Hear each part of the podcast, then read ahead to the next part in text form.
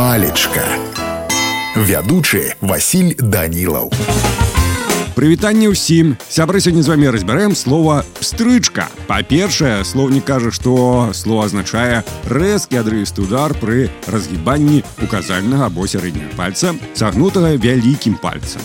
Рыгор злавіў алега ў канцы калідора заціснуў галоў пад пахай і пачаў адлічваць 10 стрычак пісаў выданос Михай спакойна выцягнуў з кішэні пачку папяро закурыў і пстрычку адкінуў запалку куток. Гэта ўжо пісаў савіцкі у сэнсе размоўнага слова пстрычкай называюць малую несур'ёзную жанчыну ці дзяўчыну фрыдхін возіць штодня вясковае малако у малачарню а па поўдні сёй той бярэ іх коні наймае сама яна тады зразумела не едзе. Фрыдхін ездзіла раз ды баіцца адна стрычка гэтая пісаў ужо бры Ну а калі казаць па-руску то стрычка гэта щелчок. Но мне на сёння ўсё. Добрага вам настрою і нясумнага дня.